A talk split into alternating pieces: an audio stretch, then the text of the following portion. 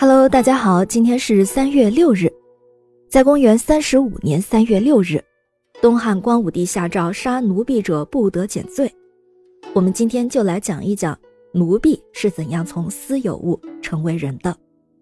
自古以来，奴婢就是我国古代社会中长期存在的一种社会团体。所谓为奴为婢，指的是一些穷苦人家因为过不起生活，所以将自己卖身给有钱的人家。用出卖劳动和人身自由来换取得以生存下去的食物和日用品。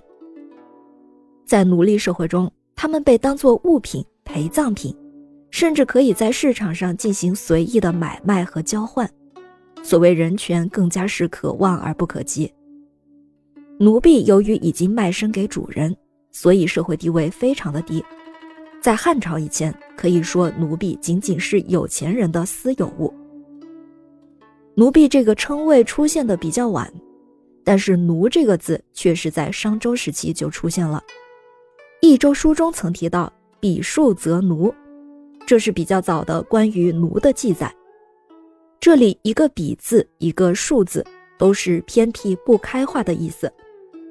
而《说文解字》中对于“奴”字解释为“奴婢皆古罪人”，这句话的意思就是奴婢在古时候都是罪人的身份。要么是因为犯法，或者是获罪导致成为奴；要么是打仗时被俘虏了，战俘也会作为罪人，最后变成奴。因为是罪人或者是战俘，所以就可以被拥有者随意的处置，甚至是买卖交易。除了任意买卖交易之外，奴婢这个物件的身份还体现在评判一家是否富有的依据上。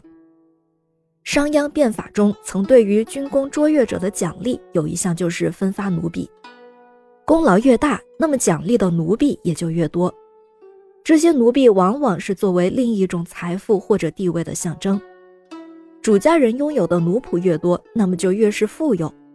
奴婢不仅可以作为田地、房子或者是金钱一样被交易，刚才也说到了，还可以被当做陪葬品殉葬。在古时候。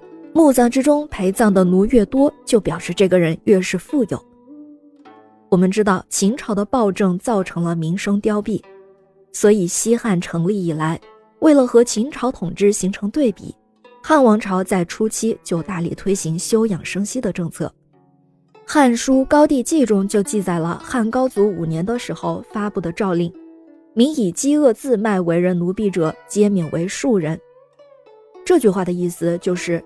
因为那些饥饿而出卖自己而成为奴婢的人都可以免为庶人，这里就可以看出啊，第一，当时奴婢的身份不再局限于获罪之人，还有一些人是通过自卖或者他卖成为奴婢，这种情况有些类似于现在的打工，只不过它是永久性的打工。第二，自卖者还可以享受国家的政策。一旦有这种天下大赦的政策时，就可以不再做奴婢。这时候，奴婢的身份不再仅仅局限于终身失去自由，而是可以发生转变，甚至于国家政策对于其身份还会产生连卖身契约都无法约束的释放。奴婢可以选择自己继续为奴，或者是脱离主家。然后在汉朝的时候，也规定了奴婢的买卖不可以随意进行。